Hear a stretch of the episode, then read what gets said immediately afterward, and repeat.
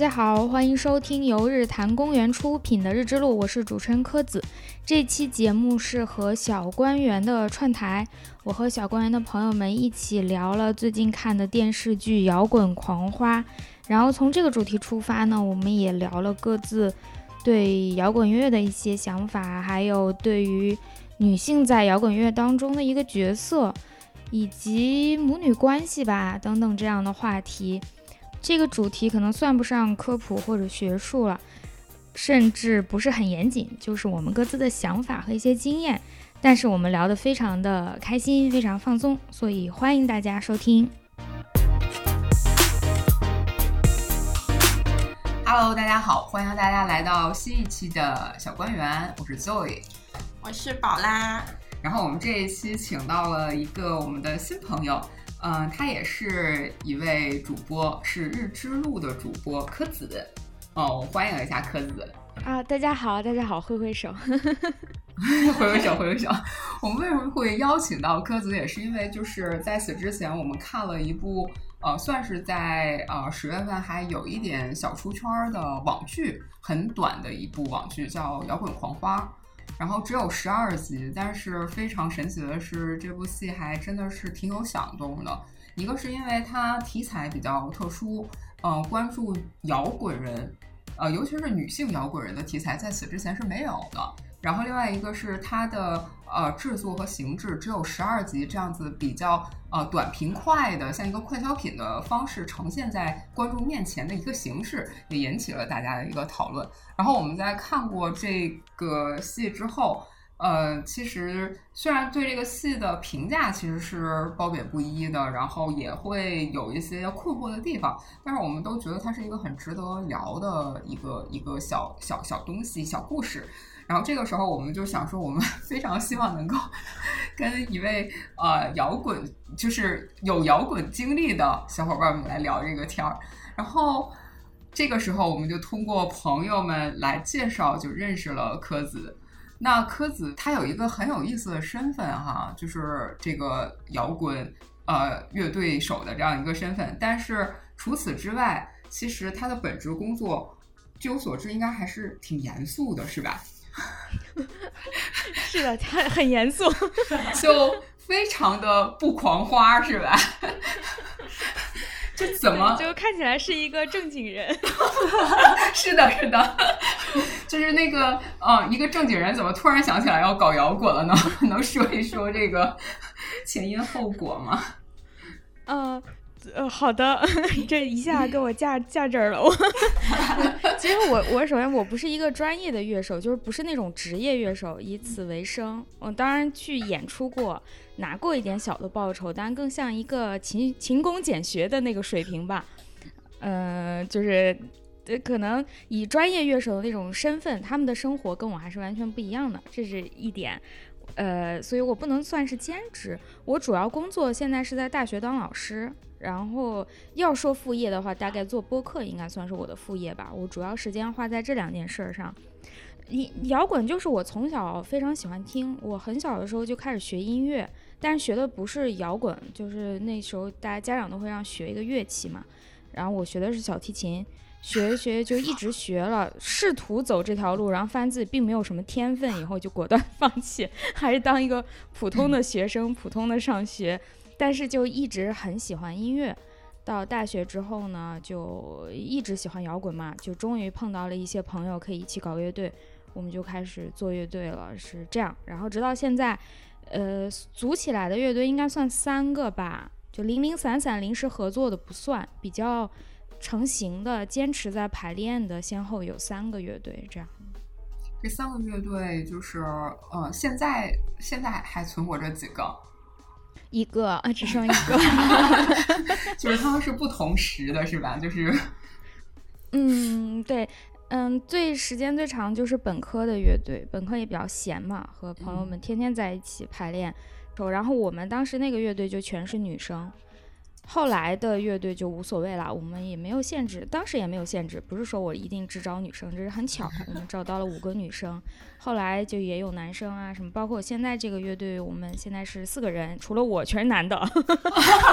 非常 所以符合主最终还是题走向了男性乐队的路，是吗？对，也是巧合，就找啊找，哦，都男男的就男，女的就女的，我觉得没有什么区别。嗯，所以玩摇滚的女孩子，就是即使是这样子，我们即兴的去玩的这样的女孩子是多吗？还是应该比之前要多很多吧？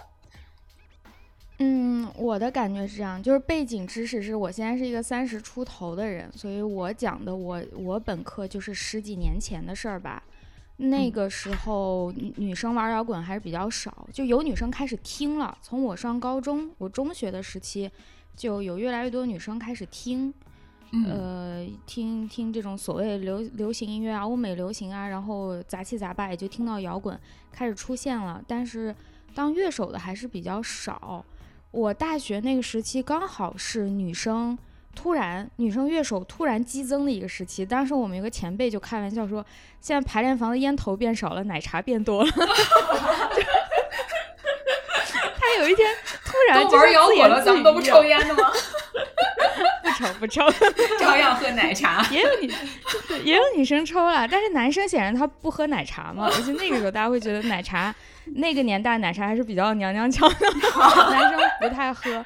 就是他在排练房打扫卫生的时候，发现地上比较干净了。就嗯连续一周都没有什么烟头，但是音箱上全部放奶茶盒子，突然感慨。好有意思。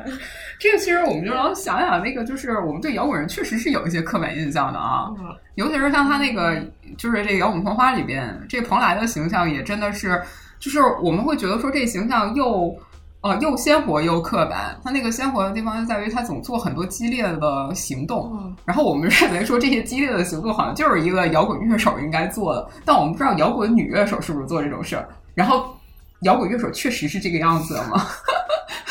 因为我从来也没有所谓的就是在那种圈儿里混过，我搞乐队，学生乐队嘛，也没有去参加过大的演出。我能看到的呢，其实就是作为一个爱好者去观察到的。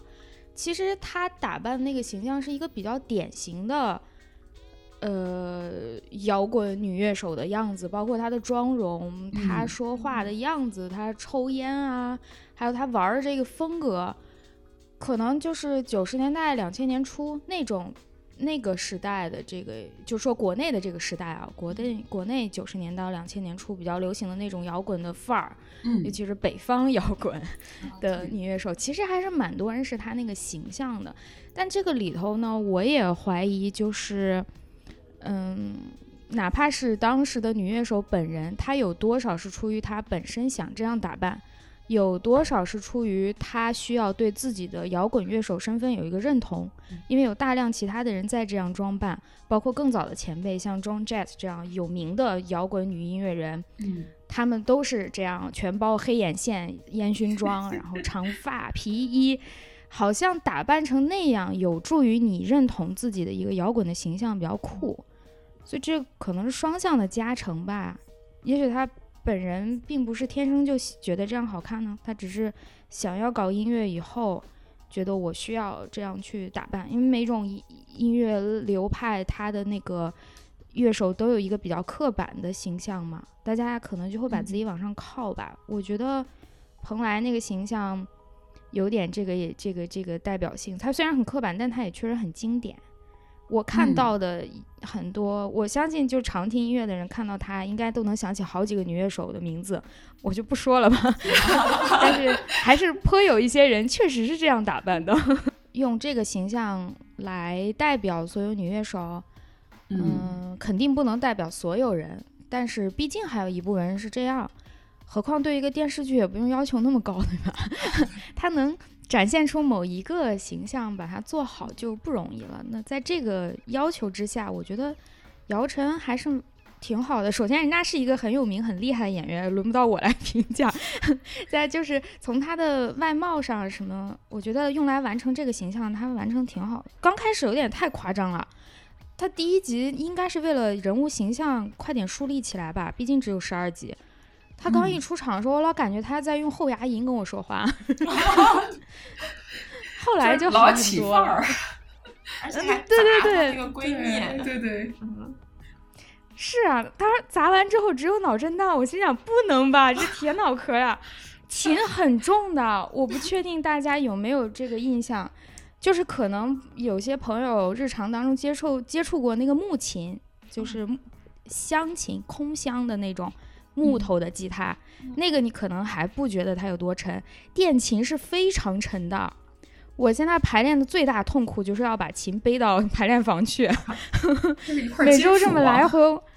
对，它是实心儿的，很沉。不同牌子的琴也不一样。像我恰巧买了一个最沉的，因为它长得好看。就我 为了外貌，好沉啊！包括我们乐队的男乐手来背一下，都说你这琴也太沉了。那么重一个东西砸人脑壳上是一定，我觉得不死亡也得是植物人儿，他不可能只用，嗯，所以这个都是艺术夸张吧，实际当中不会发生这种事儿的。反正他悬浮的也不是这么一个点两个点了，所以应该也不在乎这个事儿。然后 就是他这里边这蓬莱，其实在这个舞台事故之后就远走他乡了，然后和这个。呃，庄大飞饰演的这个白天儿这个女儿，其实关系一直是非常冷淡的，甚至是呃有很多激烈冲突的。然后这里边其实也涉及到一个刻板印象，就是这摇滚乐手对 家庭责任好像都 没有很清晰的认知。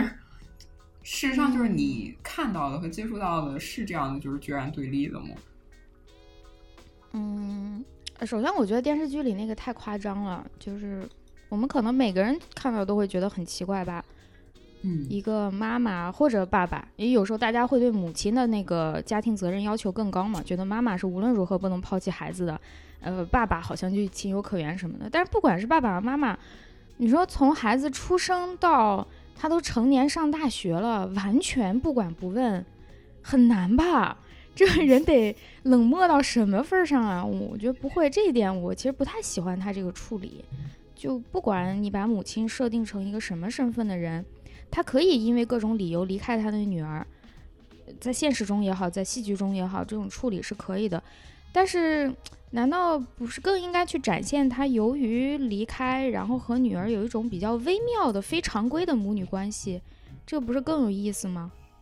他比较简单粗暴吧，他就完全不管不问，然后回来了之后，两个人像室友一样。在一起生活，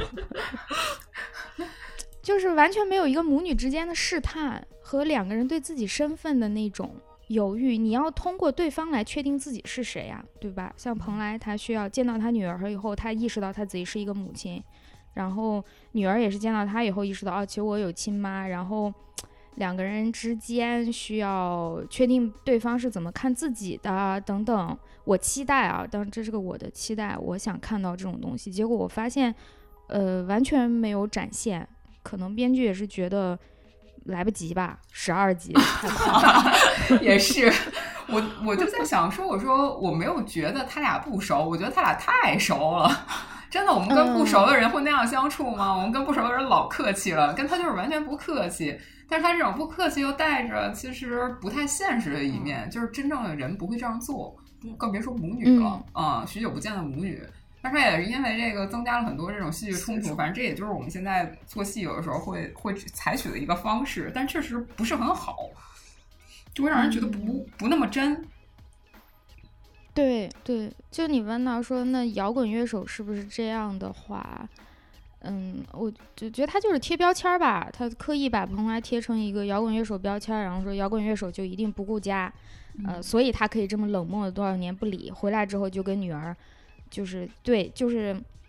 嗯，又太熟了，就好像特别理所应当的，我们就生活在一起，我就能骂你，咱俩就能吵架，就是什么，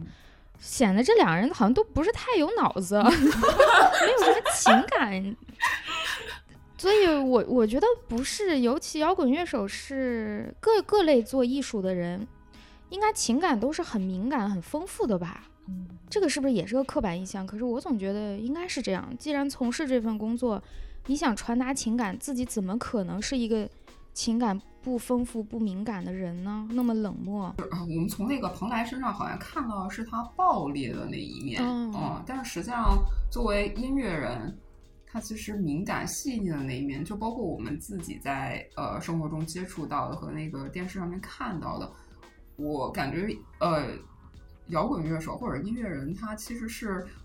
嗯很细腻的，嗯嗯，但是呃夸大这一个部分的时候，还是让我略微的是有一些失望的，因为本身我们其实呃后来就是包括乐队的夏天出来了之后，受到大家欢迎的那些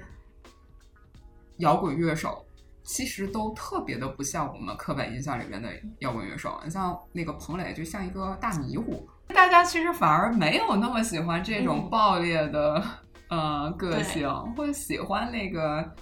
他他敏感性的那一这可能牵扯到一个到底摇滚是什么这这样一个经典问题，到底是不是必须很暴力、很就吉他吉他要开失真，然后喊着唱这种才叫摇滚？或者，比方告五人，大家现在流行一个说法，就是告五人是在接五月天的班儿。那五月天也是早年间经常被拿出来开玩笑的一个例子，就是说谁不是真摇滚，就会说他喜欢五月天，就是把一些比较清新的这种乐队视为呃一个靶子吧，就是对立面。我不同意啊，首先声明我不同意，但是这是一个经久不衰的笑话。就是谁喜欢五月天，意思就是他不够摇滚，他不够愤怒，所以，呃，现在大家就越来越审美多元化了，不会再有那种单一的想法。而且你们讲的时候，我回忆了一下我小的时候看的那些摇滚的新闻，包括那时候还有很多杂志，大家知道的那几本有关于摇滚轻音乐的 杂志上面。其实或多或少的比较喜欢写摇滚乐手的这种生活，呃，尤其喜欢突出他们洒脱、不羁、自由，甚至有点暴力的这一方面，就什么彻夜喝酒啊，出去呃玩闹啊，就喜欢写这种东西来凸显他们的一个一个特征、一个个性吧。就是摇滚要代表这些东西，包括讲摇滚的电影。也都喜欢把摇滚乐手表现的，就是特别不羁，不受你这个社会规则的约束。呃，我觉得这个就是满足大家对这种自由感的一个向往，这个本身没什么错，不见不见得说不能宣传这个事儿，但也会反过来形成刻板印象，就好像一个摇摇滚乐手要二十四小时不停的酗酒，他要 每天出去都跟人打架，其实不是他生活的面很多嘛，他也有很多时候。就是做一个普通人的生活。我们现在也大家也都认识到了，摇滚乐手有各种各样性格，他的生活有各种各样的面。然后我们喜欢的所谓摇滚乐的类型也越来越多了，可以安安静静的唱，也可以比较暴躁的唱，都都可以，都挺好的。其实国内的摇滚乐手，或者说呃很长一段时间里面，它其实是跟国际上它是脱轨的，它其实是呃。被找到了一个帽子，然后抒发了某一些群体的一个快乐，是那样的一个存在。但是事实上，呃，这个帽子和我们的现实是不符的。实际上，我们知道那个摇滚真正，呃，最开始的时候，它其实是拥有了自由和极度的文明之后，啊，要抛弃的是文明。就是 两者之间的那个就是不同也太过于的相似，这也可能是我们如今塑造一个摇滚人的那个形象，我们其实没有办法把它呃往一个稍微温文尔雅或者是那样子的一个形象里边去，这就不是我们接触过的那个摇滚人啊。他要是说他不抽烟不喝酒，然后呃说话不带脏字儿，那这就确实挺不摇滚。这就不摇滚了，但是实际上这些标签本身就是摇滚的一个刻板标签，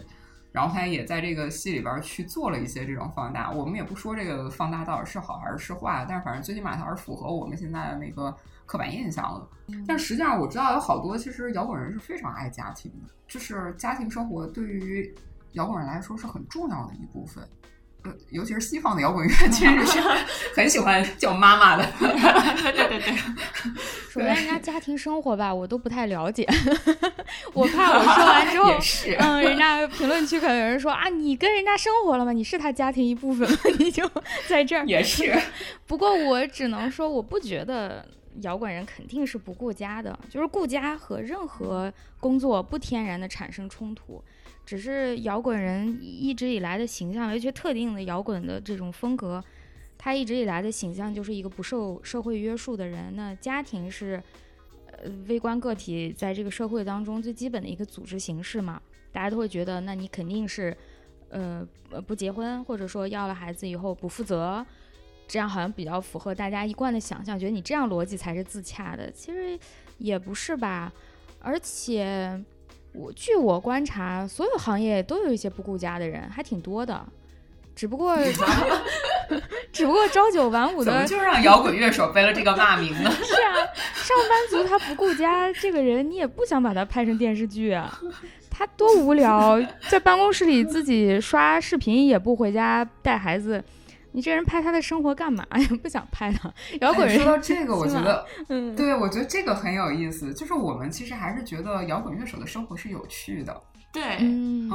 从外人看来，最起码音乐人的生活是有趣的。嗯，就是我刚刚我们觉得还挺有意思的，就是那个柯子说起来说他小时候学小提琴，嗯，然后我们今天聊天的三个姑娘都是小时候被逼着学了乐器的。我来学了 手风琴，对我学了钢琴，就是都是被逼着学了乐器的。但是后来反正我们爱听的音乐应该是。完全不同的三个方向哈，太有意思了。就是说，我们小的时候其实是很喜欢音乐的，然后后来我们其实就走进了不同的这个摇滚乐。摇滚乐对于我，就是对于柯子来说，有什么不一样的地方？就是最后那么多的音乐，最后选了摇滚乐。我最开始听是初中吧，就真正说有意识到自己听的这个东西是个摇滚，而且我喜欢它，就是初中。那个时候就比较中二呗，然后觉得我对世界有很多的看法，我有 我有很多的想法，我要表达我的情绪，我要表达摇滚乐就比较符合我的性格，就在那个时候的性格，所以一听到就觉得哇，这个太与众不同了。我最开始听的，就是就我最最开始意识到自己听的这个是摇滚，是一一张是艾薇儿当时的专辑。他当时是第一张还是第二张，我记不清了。反正那两张前后脚，然后还有玛丽莲曼森这两张，呃，当时我就听到啊，还可以这样唱歌，就很爽的把声音喊出来，而不是我我在之前，其实我小时候最喜欢听的是周杰伦，我到现在也喜欢周杰伦。但周杰伦的歌，他是 还是有共同点。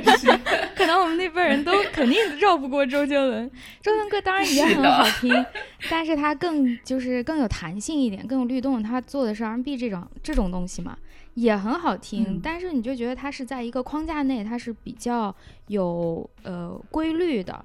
然后比较可控的。摇滚就让我感觉到了一种失控的美，失控的爽快感。这个是特别冲击我的。后来我就开始听，像大家一样听 Nirvana，听呃 Radiohead。大概我猜很多人都是从这条路听过来的。慢慢开始接触更多的音乐，然后其实现在我也什么都听，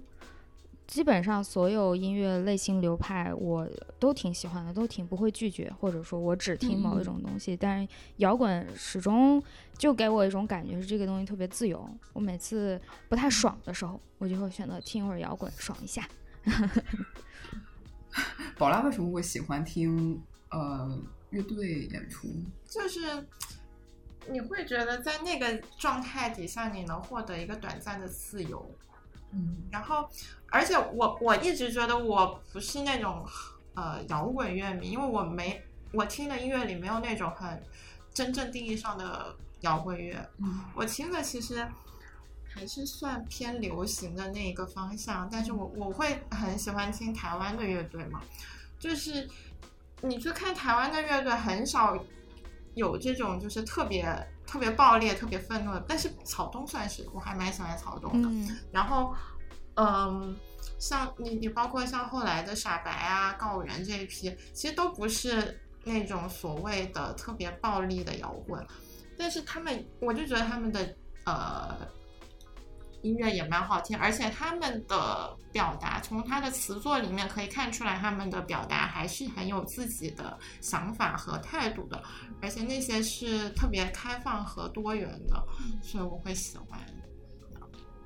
那个我。以前的时候有过一个朋友，他当然他就是五月天的歌迷，他不喜欢任何的什么摇滚乐也好，伪摇滚也好，他都不喜欢，他就单纯是五五月天歌迷，然后为了抢他的那个演唱会的票，很努力的那个那种歌迷。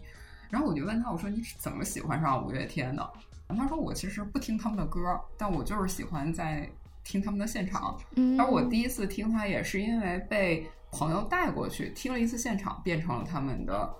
呃算是粉丝。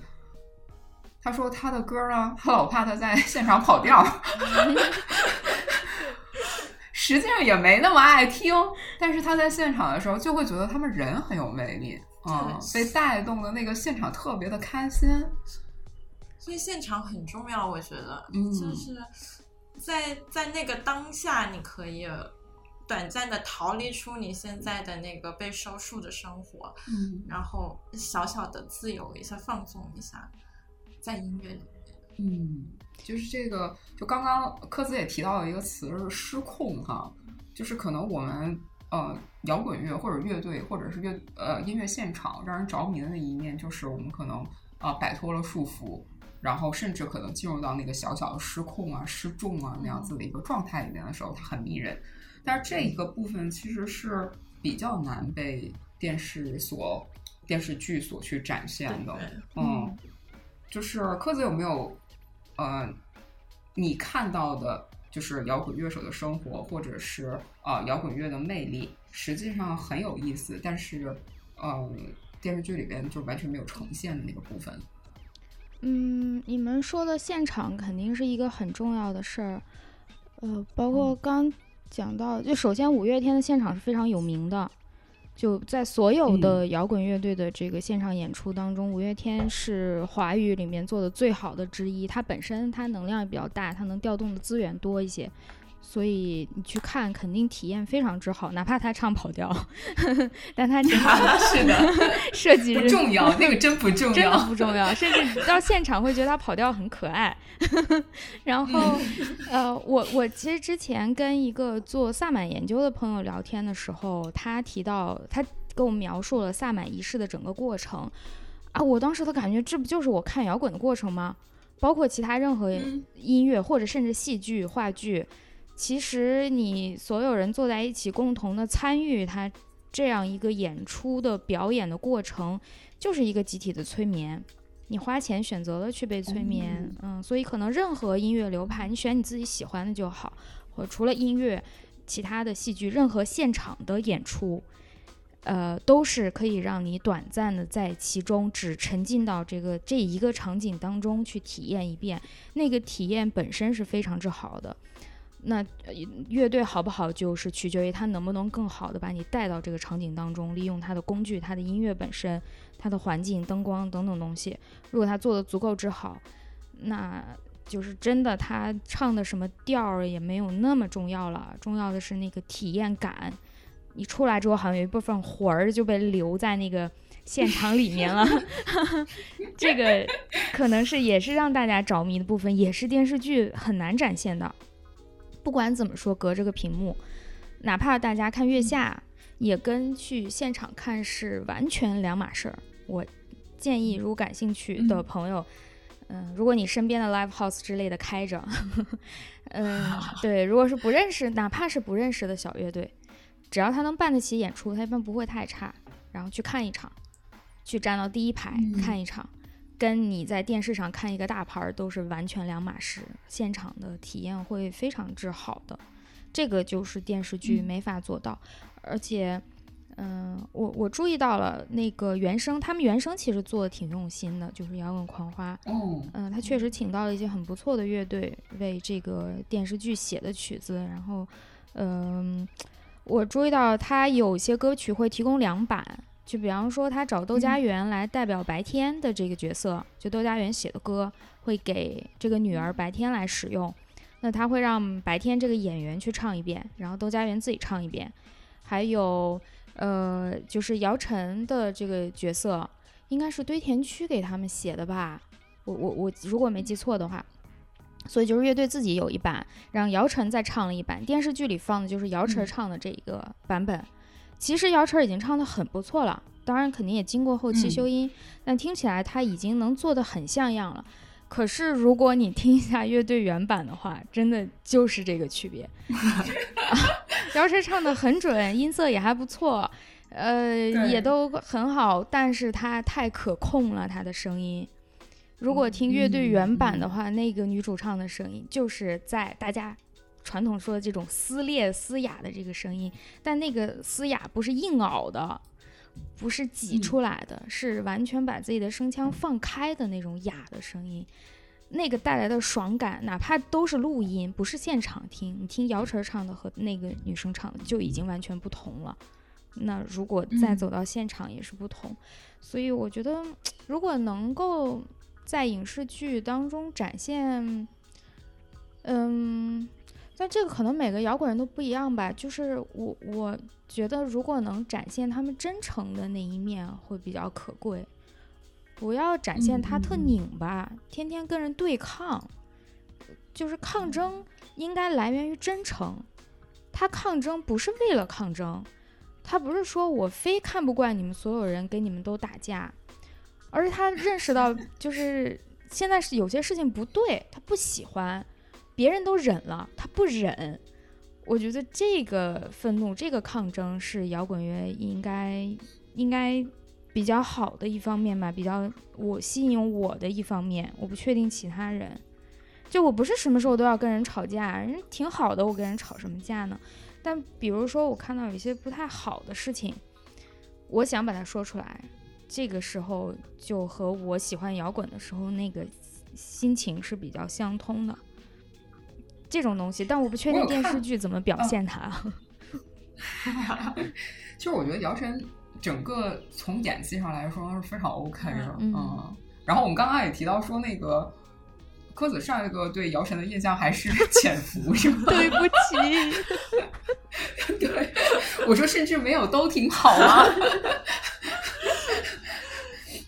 一个蛮呃会演的，对，嗯，女演员，然后也很关注就是女性议题这两年。那之前的时候，其实好像成立了一个影视公司，呃，据传言是呃专门想做女性选题，然后之前有。过一个电影叫做《送我上青云》，嗯，就很多人其实有在说它是《送我上青云》的一个呃升阶版的女性表达，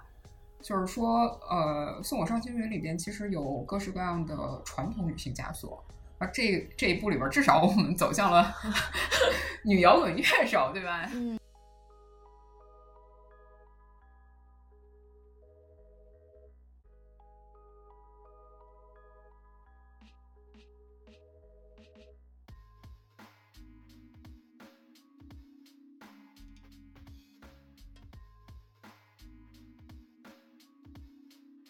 我看到你有说到说有那种，呃，白天按时上班，然后平和温静，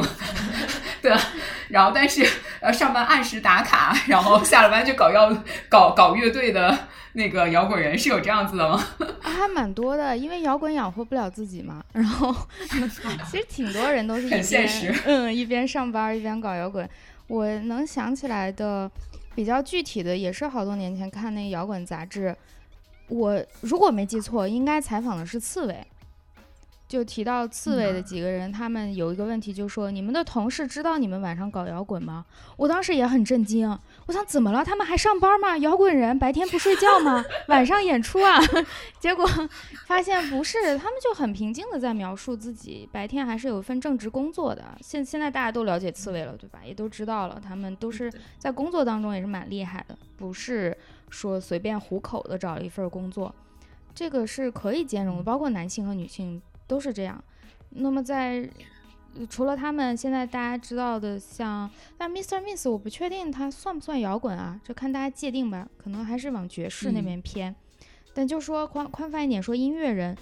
很多音乐人都是一边上班一边搞音乐，因为一方面音乐养活不了自己，另外一方面。他也不见得只有这一个爱好或者一个擅长的事情，他完全可以啊做另外的工作也做得挺好，那何必放弃呢？没有必要。要是要是电视剧里边真的是展现了一个这样子的角色，我觉得会更有意思啊！就是白天的时候很刻板、很很很古板的，甚至呃在在职场里边或者可能很社畜啊，对。嗯，然后可能也在呃做 PPT，也在改方案，然后也在呃跟人谈判，然后焦头烂额，然后下班之后突然就华丽转身，这个时候也可以再继续画着黑眼线了，对吧？也可以穿着亮片，但是就会更有意思一点啊。但是我们可能就嗯。那会没准以后是不是这样？对，但会不会走向另一种刻板？你这么描述，我我似乎感觉应该有这种影视作品，我只是想不起具体的了。是不是超人就算呀？他戴着眼镜在报社上。那这所有的漫威英雄都算，就是这 种高中生对吧？好像这样特意展示他生活的两面性的以以题材也有吧，只是可能没没有落到女性摇滚人这个具体的身份上，希望以后能有吧。对，嗯，柯子是从一个什么样子的契机组了一个摇滚乐队？尤其是听说最开始你的摇滚乐队里面全都是女孩子。嗯。契机，呃，其实从听摇滚的时候就一直想搞乐队，那时候老觉得离自己很远，觉得啊，人家那么厉害，这个肯定对我来说是不可能完成的事儿。呃，到上大学之后呢，学校里都有社团嘛，我们有吉他社团，名字还挺古朴的，就只叫吉他社。实际上发展到我去 参加的时候，已经。就类似于摇滚社啊，或者说音乐社吧，大家各种乐器，你吉他、鼓、贝斯、什么键盘都可以去参加，然后就以乐队为主要活动形式了。那时候就发现，哦，原来可以搞乐队，然后就凑人。我因为我学过小提琴，所以吉他上手还算比较快，虽然一直弹得很烂，就不好练，但是 就很快可以大概弹下来了，就能开始攒攒人了，就开始找人，嗯。就是很多人说的找乐手啊，或者找这种搭档，跟找对象差不多，就是不是你一个人一头热就行，得碰。所以我我当时也就是碰上谁是谁，碰上另外一个女生，她也就是会弹吉他，然后也想搞。其实她还有另外一个乐队，但她只是主唱，觉得不过瘾，还是想自己弹琴，就是正式的进入到这个音乐里头，而不是像 KTV 一样只唱歌。所以我们俩找到了，然后又找到了贝斯手，就是牵牵线咱们认识的这位朋友，她是嗯女生，她说嗯女生没有人弹贝斯，我想学这个，我说你快学，这样就找到了贝斯。另外一个鼓手也就很巧，她就一个女生，从小就学架子鼓，我们就很巧的遇到了她，就凑齐了。然后键盘的话，其实很多学钢琴的朋友就都会嘛，转一转就过来了，就拉了一个我的朋友，从小会钢琴。我们就这样攒起来，就整个过程当中，我们没有说我非要找一个女生，只是可能因为我们日常交往的朋友就都是女的，女性为主。那既然已经凑到人了，就是这样了，我们不会特意说啊，那我再去找男生来什么之类。那会儿也没有想说，我非要找一个技术特好的，就是如果这个女生弹的不够好，我要换一个男生弹的好的什么之类都没有，我们就是玩儿。所以就纯粹是圆一个梦，觉得从小都听别人弹琴，听别人搞乐队，我也想做这种事儿。包括小时候看那个漫画，我不知道你们看过没，叫娜娜。哦，看过。是在那个，嗯，那会儿就觉得啊，搞乐队很酷，而且它是讲一个女性乐手的故事嘛。娜娜，她她虽然是主唱，但她不是那种纯粹的主唱。我们刚开始进那个协会的时候，也有女生，但是大部分女生都是只唱歌。这个配置其实挺常见的，在有也有一段时间蛮流行。女生可能大概会弹一点琴，弹的也不用特别好，然后主要长得漂亮，呃，唱歌唱的不错，作为门面的那种感觉。其他乐手都是男性，然后歌曲也有男性来写，主导有别人主导，女生就是在中间来唱。她完成好这个部分就可以。这种配置的乐队也蛮多。到我进入之后，我们是其实我们是学校里第一支纯女子摇滚乐队。虽然我们不是故意干这个事儿的，但就是恰巧是这样。但是在我们之后，女生的乐手就非常多了，甚至很多女生她进入协会，她就是想弹琴，从来也没有想过说我就非要去唱歌呀，我要去当门面呀什么。她只想就是。无性别的去当一个乐手。你们现在是在做自己的创作，是不是？现在这个乐队算是，我们有一些零零散散的 demo，或者大有时候 jam 一下，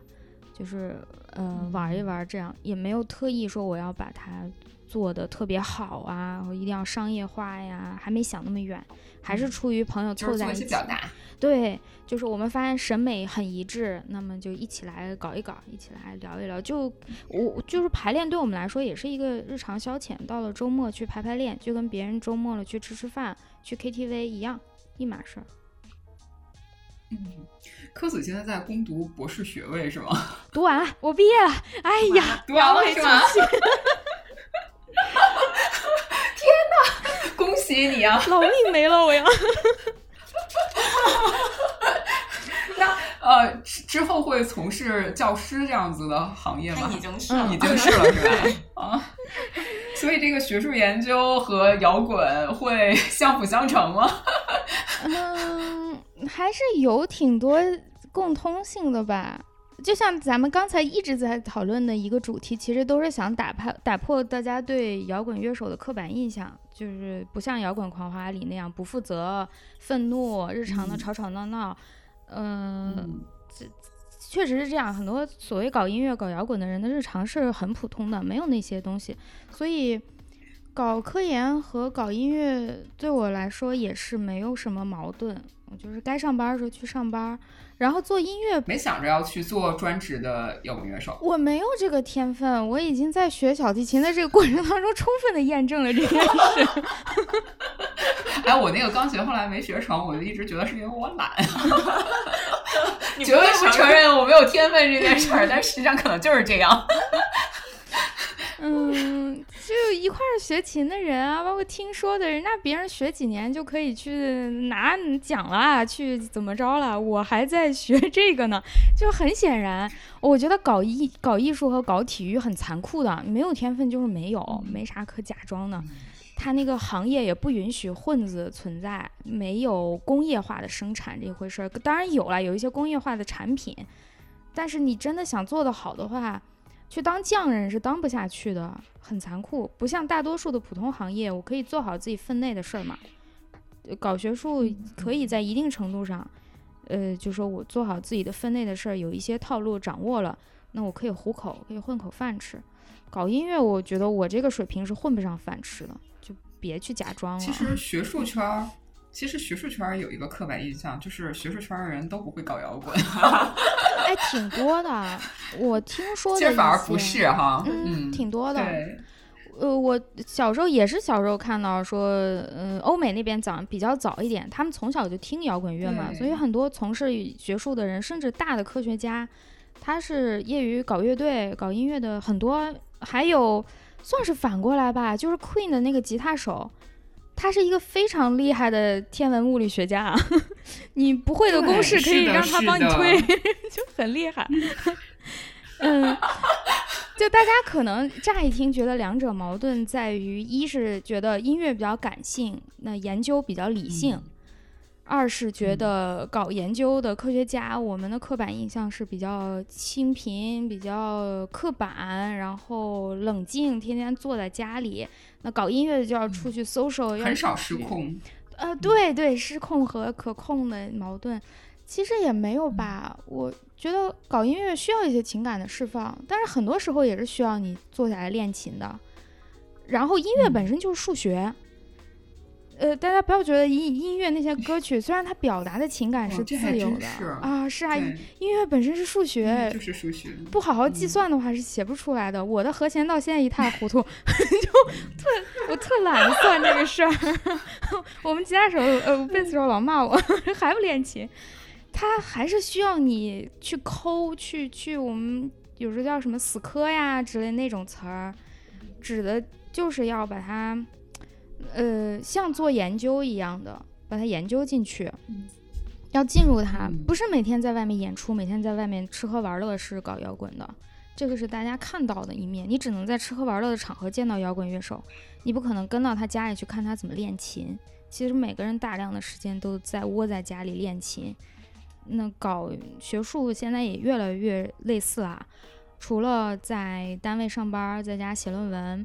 还有大量的时间需要出去搜索，要展现自己。你每篇论文是你的作品，就跟每一首歌曲是你的作品一样，需要被人记住你。你要形成自己的品牌，所以我觉得他们真的没有太大的区别，就至少不矛盾吧。当然各自有各自的行业，但不是那么矛盾的事情。嗯，我们刚才其实也聊了女性在摇滚群体里边的不同被对待的这样子的一个现状。那其实它是嗯，相对而言边缘，在整个的摇滚生态里面，其实女性的角色一直是呃，就像我们刚刚说，它像是一个辅助的角色，甚至可能是男性的音乐人去做了创作之后，他可能是一个歌者，他展现的是他较好的容貌，展展现的是他的歌喉，他的表现力。他像是如果好好一好的话，我们会觉得他是在舞台的中心，但是其实也某种意义上，他其实是。呃，一个被提着线的，呃，就是这样子的一个形象，嗯，就是现在这样子的，呃，形象有没有一个变化呀？然后，甚至我我是知道，就是比如说像很多摇滚黑话里边，对女性其实是有很多不尊重的称呼的，有变好一些吗？嗯，我觉得好很多了，尤其我现在跟现在在大学的这一些小朋友们。跟他们聊，他们现在的乐队比我们那个时候就又好了很多。本身整个社会的这个呃意识都好了很多嘛，大家不再单纯的把女性看作一个装饰品呀，呃一个附属品。然后其实艺术不光是摇滚吧，我觉得艺术长期以来女性在当中都是一个客体存在。很多作品他会去唱姑娘，好像显得很尊重女性一样，或者很痴迷于女性。其实姑娘在他们的作品当中是一个非常模糊的形象，就是寄托了一份他对异性的这个爱，但是具体的这个人是什么样，你永远不知道那个姑娘到底什么样的人，听起来就是一个形象，什么黑长发喽之类的，呃，然后女性在其中是没有自己的表达，你不知道这个女性的性格是什么样，她到底喜欢做什么事，一直知道她有一头黑色的长发，让男人为她痴迷，然后就是凝视嘛，所以。女性只能出现在很长时间，只能出现在我要不然就是唱歌。当然，我对纯唱歌的这个女主唱没有任何意见啊，这也是一种表达，就是说很长时间大家被固化在了这一个位置上，你走不到其他位置。然后或者你就是作品的本身，你只出现在客体位置里。除了音摇滚，或者说除了音乐，很多其他作品也是这样，大量的文艺作品，男性是主角。然后女性是其中的陪衬和甚至是奖励。一个英雄完成了一个创举以后，他得到的奖励是抱得美人归嘛？这个美人只能作为最后的奖品而出现，她不能作为故事的主角。如果一个女性为主的呃作品，通常会被限制在浪漫关系里，就大家常听的女性像什么什么漫画也好，音乐也好，它通常是为了。提这个女性，她就暗示这就是一个爱情主题的作品了。她很少去单纯的展现一个女性去参加了一场冒险，或者去地狱打了一通，去天堂打了一通，什么这种故事是没有女性为主角的。这个不仅是摇滚的问题，然后摇滚比较突出。我也是那天看大纲，看到这道题，我就想起我小时候很长时间看动漫，我都喜欢把自己带入到男主角的位置。我就有一点怀疑，我是不是有点性别认同障碍呀，或者什么？本身我的性格也有一点偏男性，然后我也喜欢打篮球什么。哎，我就想，我是不是想成为一男的呀？但我又不觉得我想成为男的，我没觉得当男的比女的好。这个问题真的困扰了我很多年，因为我发现我看所有的电影、动漫。我都会，我欣赏哪一个角色，我会想要成为他，而不像很多女生会说那个男主角好帅，我想跟他谈，我想跟他谈恋爱，我想跟他好。我的反应都是我要成为他，我也要经历这样的冒险，我要像他一样勇敢。后来我意识到，不是性别问题，不是说我不想成为女性，我不想当女生，只是说我不想成为所有人故事里的陪衬，我不想。成为最后奖励这个男主角的奖品，我我我想成为主角，就这么简单。只是这个社会长期以来没有给女性留下主角的位置，造成了我的困惑。不是我的错，是这个社会的错。对啊，天呐，这个我真的是好有感触。就是我自己也在想说，那个就是为什么会就所谓的性别认知障碍，但实际上并不是。就我经常会说，我好像是被当成一个直男来养大的一个一个女生，但是。我我对此就是，呃，没有任何的，呃，就就就觉得说抱怨啊，我反而会觉得说这我很是我值得感激的一件事儿，就是因为我好像没有被当成一个客体去对待过。嗯，然后我也经常会觉得说说那个文学和艺术里面最糟糕的一点就在于说，现在我们即使是说有女性创作者，女性创作者创作出来的女性角色仍旧非常的男性。嗯我经常会觉得说，我们已经不缺女性的大卫了，太多了。他被塑造的可以有各式各样的美德，什么呃坚韧，什么美丽，什么甚至是呃幽默，甚至是强悍都可以啊，呃温柔。她可能是母亲，可能是妻子，但我们其实是没有真真正正的，就是米开朗基罗，嗯我们没有这样子的创造者，我们为什么会带入到那个男性的角色里面去呢？我就小的时候，我对对此其实是我的那个迷惑，就是嗯，当然可能因为就是那个呃地域的那个不同，那个时候就会觉得说哦，我可能就是想当一个男孩子，嗯后来发现我就是想当一个创造者，就是可能女性的那个失控的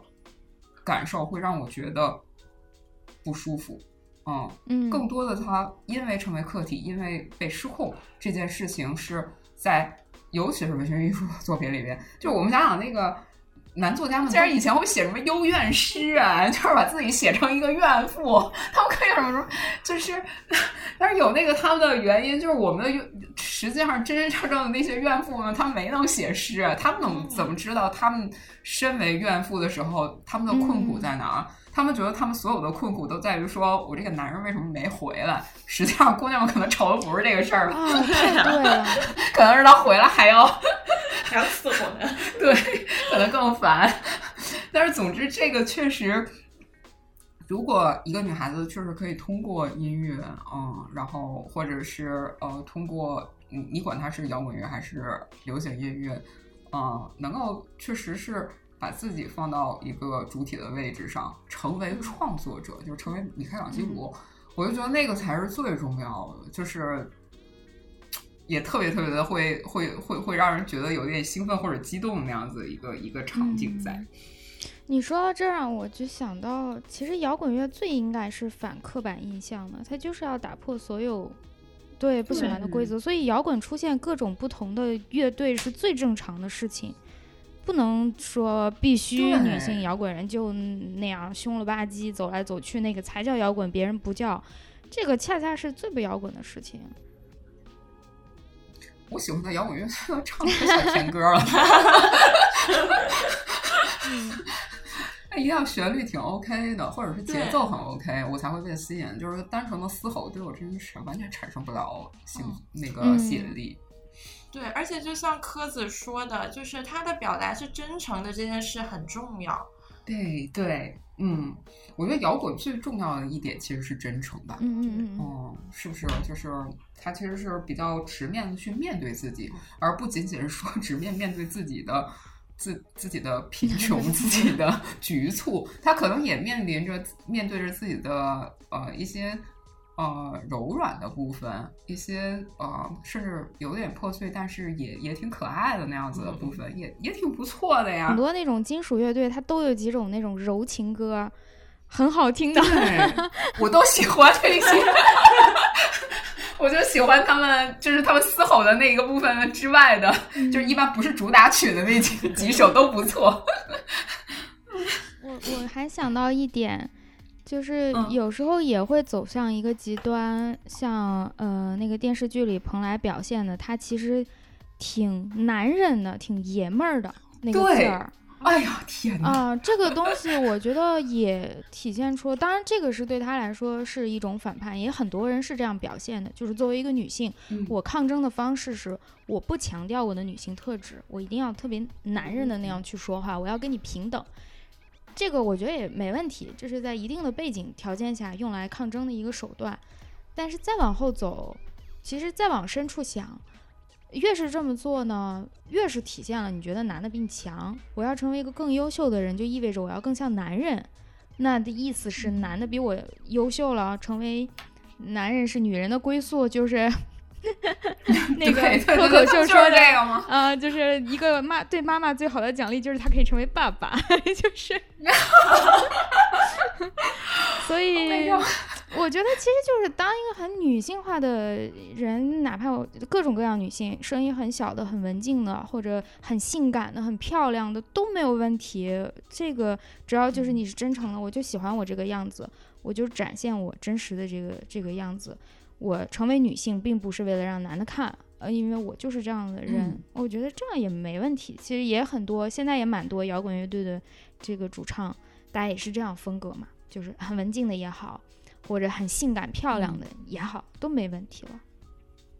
对，就这样子才会好，嗯，嗯，才有可能会发展出来更好的那些作品。嗯，在你们的乐队里边有自己会比较偏向的音乐方式吗？嗯，有更想要表达的内容吗？呃，本科那个乐队还谈不上太多表达吧，那时候主要就是玩儿，就本科嘛，不想上课，其他事情都有意思。然后去去排自己喜欢的那些歌曲，就把它用自己的方式演绎出来的时候，就已经挺开心了。很，我我嗯觉得也是我们那时候比较傻。其实现在学生乐队已经开始有很多个人表达了，我们那时候没有想太多，说我要有什么事儿，我要跟这个世界说，就是比较情感性的去把它唱出来，就很开心，没有落到嗯具体的歌曲上。现在有时候会想一想，但是现在我们也还是出于一种审美的表达吧。我喜欢某一种嗯感觉的歌曲，我想把这个感觉给它做出来，而不是用具体的歌词去表达。我觉得这也是个人选择。很多乐队他们就是词写的非常棒，因为他有具体的话想说，这个也是一种表达。我好像没有特意，尤其没有特意说我要作为一个女性去用摇滚表达我的女性身份。嗯，之前也有人问过我，就是我做的那个播客，我会请做科研的朋友来聊天嘛。也有人问过我说，你会不会特意的多邀请女性的研究者？因为在其实，在学术圈，女性也是很受，呃，对吧？就是至少不占主流吧。我不好直接说歧视，嗯、对，就是女性在学术圈也是长期以来得不到一个主流位置的，大家都挺艰难的。你像女科学家的数量那么少，呃，哪怕是一线的工作者也很少，尤其结婚生孩子之后，大批的女性就从研究工作当中消失了。研究工作强度很大，他没有办法一边带孩子一边做，所以有人说，那你要不要就是刻意的多给女性一些机会？我思考了这个问题以后，我觉得不要。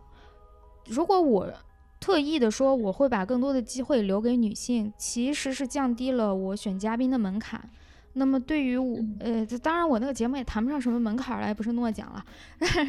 就是 我觉得这样对我所有来录节目的女女性嘉宾不公平，好像显得她是由于她的性别得到了什么一样，是好是坏，这个都不公平。应该说，我选嘉宾纯粹是因为我觉得她能聊得很好，她的研究非常有趣，跟她的性别没有任何关系，这是对每一个嘉宾的尊重。那我觉得现在做我做音乐也是这样的想法吧，包括我没有想过说我一定只跟女性乐手合作，或者我的歌曲当中就要强调我是个女的。我我我天然就是个女的，那么我做好我自己就已经是在表达了，不需要把它落成一个具体的话。有其他人说的更好，这个就不用我来说了。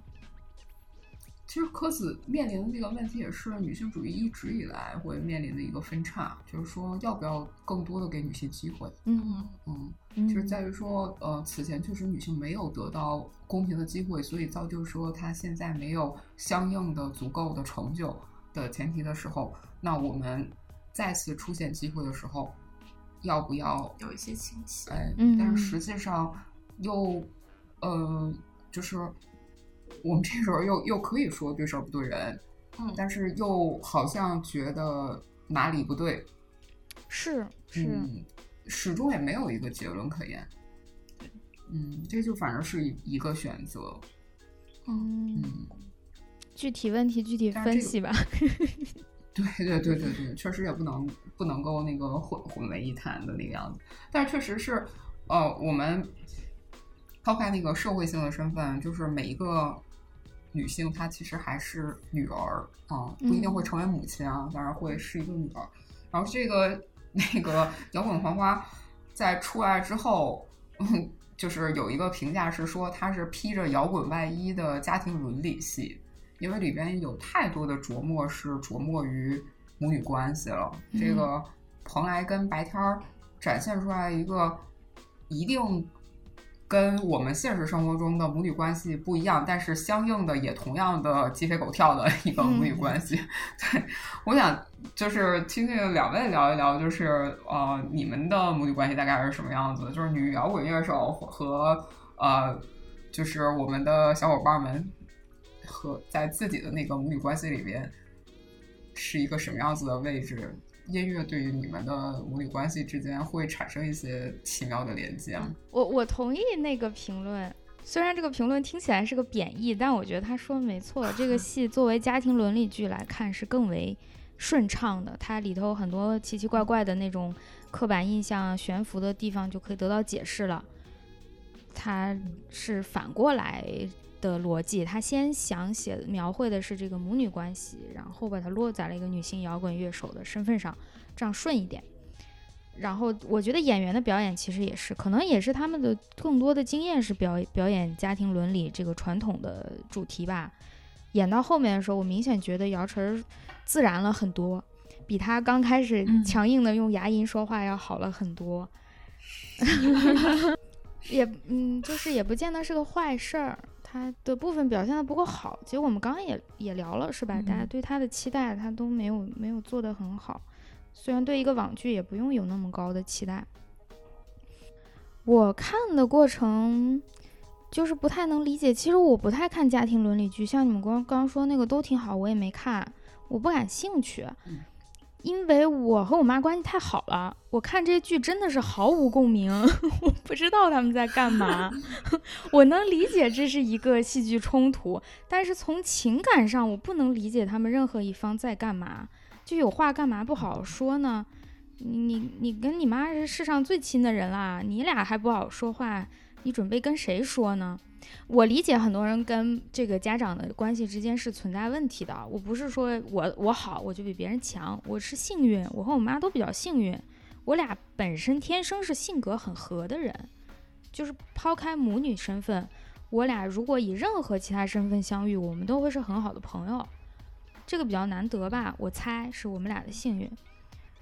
所以，就是电视剧里的很多别扭令我无法理解。其实电视剧里边啊，他我知道那个编剧他一定有一个用意，是他反而希望说把蓬莱跟白天做成像朋友一样的关系，但是他们显然对朋友的关系理解变成了 Gossip Girl。哎哦，是的，是的，是的。哎呀，这他一定不是不是真真正正的。不是真正的老友记了，这种是吧？嗯，我觉得那个才是真正的朋友，可能甚至是《小时代》。你要互相撕，他才有戏剧冲突，才会觉得是朋友是这样的。宝拉会觉得，就是在这个话题上有想要聊的吗？嗯，就是我跟我妈的关系，就是还挺微妙的。就是我们，你说要说吵架吧，也没有很激烈的吵架，但是吧。争执还是不断的有的，然后刚刚有聊到说音乐的那个作用，其实我跟我妈最开始的那些不愉快都是产生于音乐，就是她逼我学琴。其实我本来是想学钢琴的，我妈当时就骗我说你先学一个手风琴入个门，我们之后再换琴。就再也没有换过，我就一直在学手风琴。然后其实手风琴刚开始入门的时候很痛苦的，因为你有一边你的左手你是看不到琴键的那个 bass 的部分，你是要去熟悉它每一个键在什么位置，就是纯靠摸和记忆的。然后而且拉那个风箱你都可以拉一两节课，就是为了把它拉得很平稳。所以就是那个入门的过程是非常痛苦，但是我妈是那种要求特别严格的人，就会逼着我每天去练琴。她就是对她，她直到现在她还认为说这个这个选择是很正确，然后而且他也觉得说不逼你怎么会学呢？就是就他会有那种那种感觉。但是对于小孩来说，就是嗯，如果你一开始的时候是。被压迫的一个状态，可能你到后面对他的兴趣就会变得越来越小，所以，嗯，就是这这就是就是我觉得是我妈对我的一个，嗯，我我觉得不是那么合理的期待，但是我也会反思我自己，说，呃，我有时候对我妈的期待也是不合理的，嗯就是，呃，可能我我会希望她站在。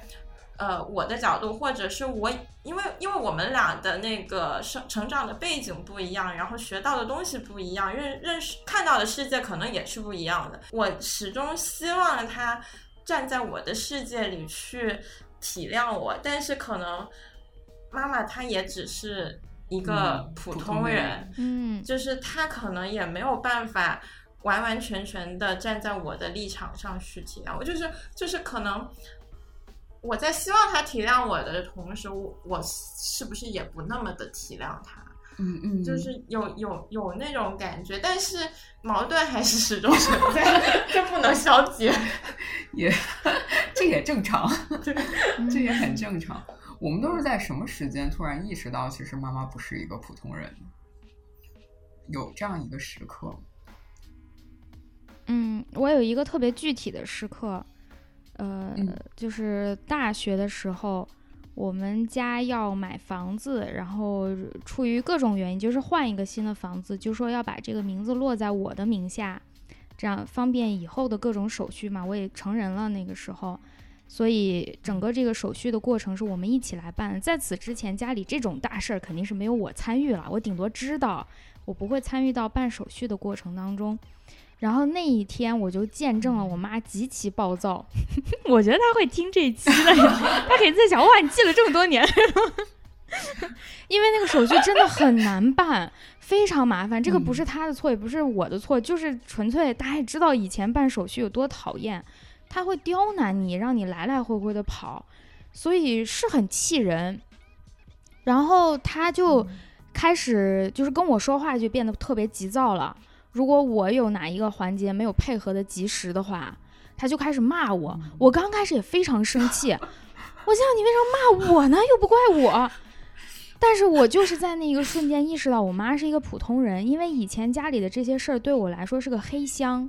他们作为家长会去完成，我不知道这个过程当中有什么困难，我的困难是我的事儿。他们的困难是他们的事儿，大家是比较分开。那我就是下意识觉得我的父母无所不能，这些这种复杂的社会上的手续他们就完成，我交给他就行。呃，我自己第一次深入到其中，意识到会有多么的烦人，和我的母亲在遇到这些手续的时候，她也是一个普通人，她也束手无策，她也有情绪，而不是像一个机器人一样的去完成。当她被人来回刁难的时候，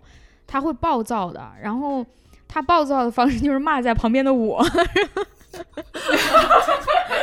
但是在我想通这一点之后，是他我唯一的比较安全的地方。对对对，比较嗯安全的一个出口吧。我就嗯突然冷静下来了，我的那个火一下就消了，一秒钟就消了。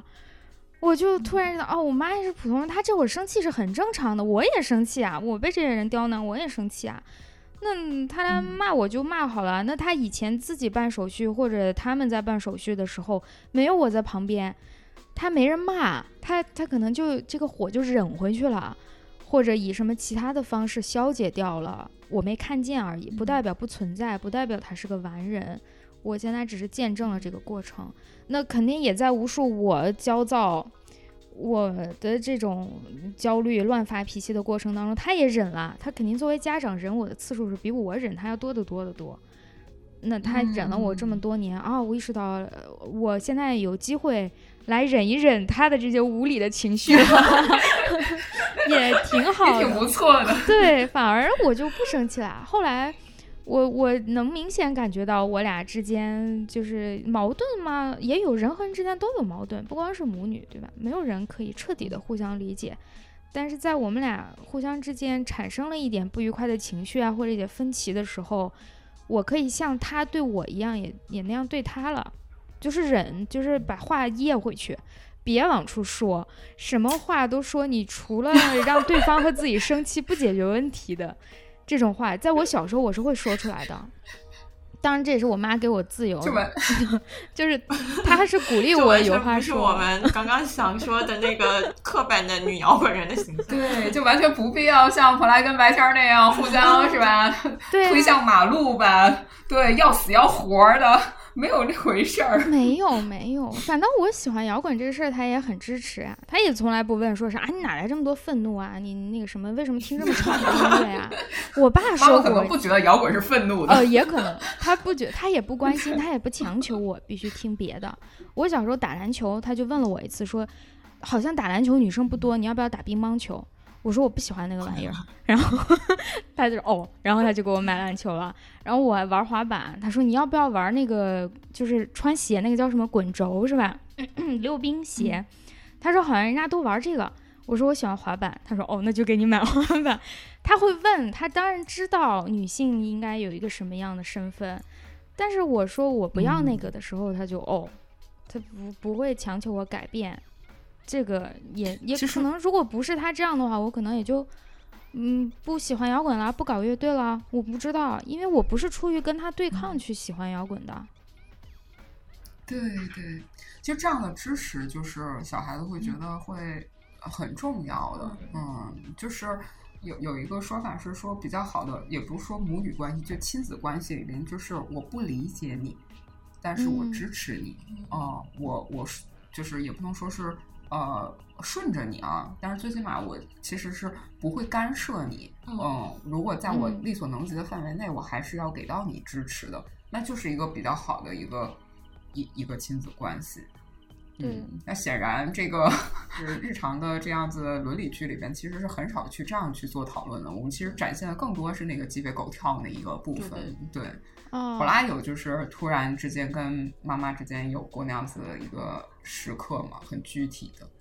我觉得应该是他第一次跟我分享，就也不叫分享，就诉苦吧。就是他在另一个家庭，也就是我爸爸那个家庭里边受到的委屈的时候，我就会觉得，嗯，我妈确实也只是一个普通人。她可能作为女儿的时候，我姥姥是很疼她的，是可以给她所有的关爱和支持的。但是当她不得不融入到另一个家庭的时候，嗯。他是不会受到那样的那样的待遇的，而且他甚至会被边缘化，被被欺说不好一点就是被欺负，所以就是，但他就是你小时候是不会了解到这些事情的，就是不会了解他的难处。对，嗯。就是就是在你看来，这个家庭好像就是很和谐、很完美的，嗯。但是当时我记得那个时候应该是我上大学的时候，他是打电话来的，就是以前打电话都是那种分享快乐的事情，但是他就背着我爸给我打了个电话，在讲这些事情的时候，我就突然意识到说，哦，原来他这么多年其实有很多的委屈，但是他又没有地方说，我爸可能也。他作为一个夹心饼干，也不能真正的理解到他。然后他对于我姥姥来讲，呃，可能也就是就是可能长长辈会希望维稳吧，就是还是要要以家庭和谐为先，所以他可能没有地方去吐露这些痛苦的时候，他他愿意来找到我，然后跟我分享。然后那那时候我就觉得，哦，我妈可能就是只是一个，嗯，也是一个嗯，很普通的人，嗯。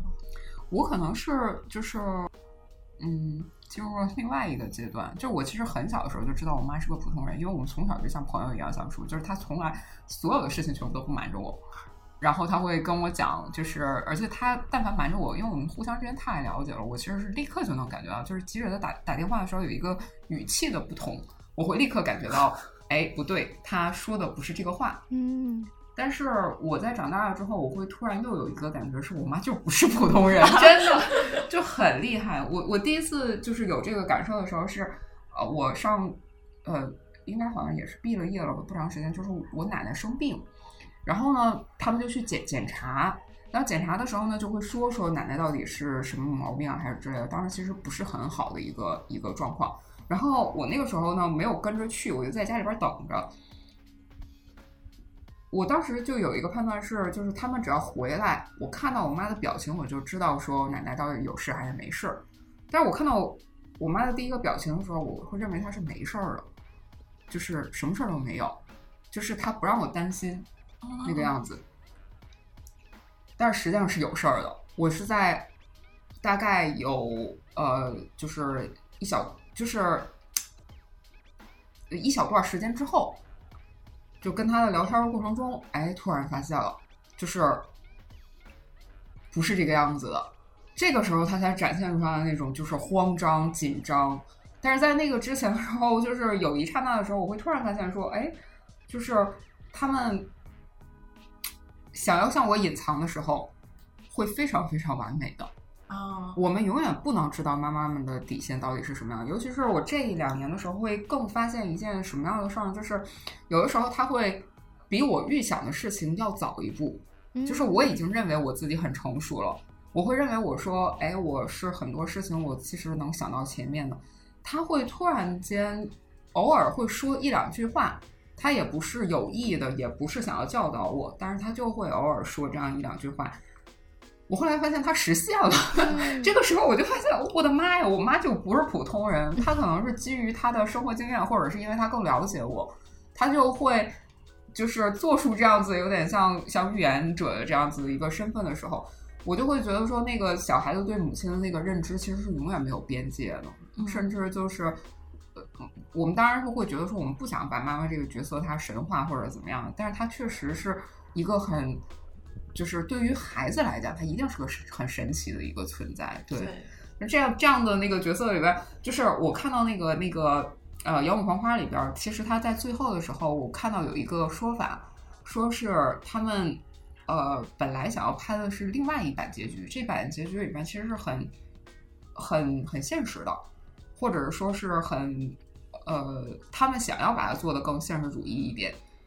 是这个蓬莱回来的所有的经历，全部都只仅仅仅是他的一个梦境，因为他在美国的时候已经生了很重的病了，然后他的女儿其实早就已经去世了，他就是因为女儿去世了，所以才去了美国。然后在他生病的最后的这一个阶段里边，他把他心中所想。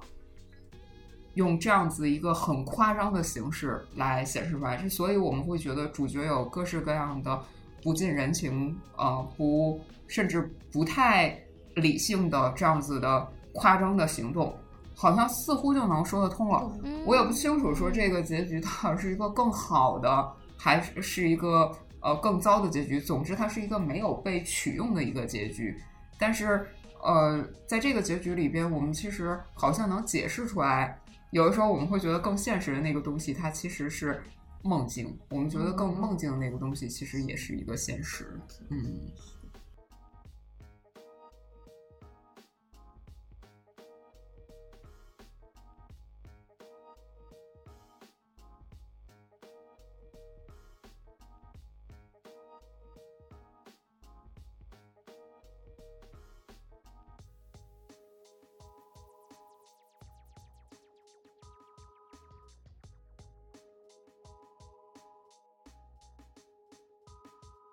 挺有意思。我想提一个问题，就是大家经常说的，异口同声，就是呃，会说到女儿会有一天突然发现自己和自己的妈妈特别像，儿子会发现自己和爸爸特别像。你们有这样的时刻吗？就突然意识到我根本就是年轻的他。哎呀，我小的时候看到过一个就是电视剧，当时是好像是日本还是韩国，我都有点忘记了，就是是一个医疗剧。然后其中一个男主，嗯，是一个稍微有一点负面的形象。然后那个男主就在那个电视剧的最后一集的时候，就是在解释他所有的这些负面的情绪和行为的原因的时候，就是讲到了他父亲曾经对他们做过的一切。然后他说，但是有一一刹那就跟自己和解了，因为有一天我突然照着镜子，发现我爸爸就在里面。嗯，他发现他就成为了他。然后我那个时候看的时候很小嘛，嗯，就觉得说怎么会呢？我们是不同的个体，不同的人。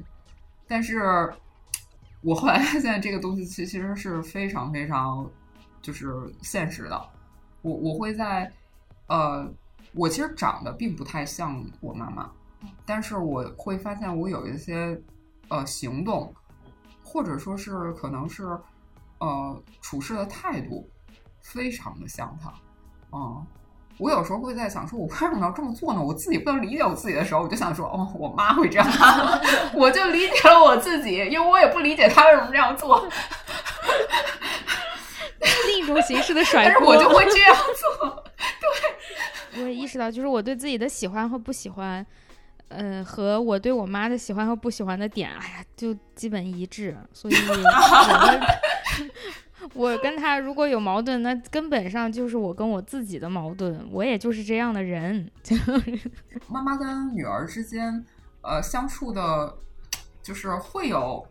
呃冲突的地方，有有一点也会来源于相似，嗯，来源于相似，有的时候会觉得你怎么那么像我呀？有时候会觉得说你怎么那么像我呀？就是这个是完全不一样的，就是有时候会挺欣喜的，有时候挺确实是会让彼此之间就是会突然发现说我那个。不太想让人看到的那一面，在你身上完美的体现出来了。是的，